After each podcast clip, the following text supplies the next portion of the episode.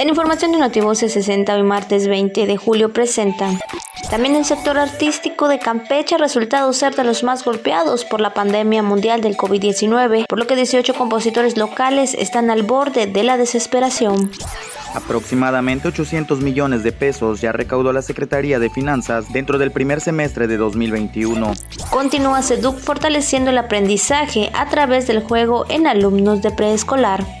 Llama el IMSS Campeche a la prevención del dengue, zika y chikungunya. Hoy martes 20 de julio, Día Mundial del Ajedrez. Notivoces 60.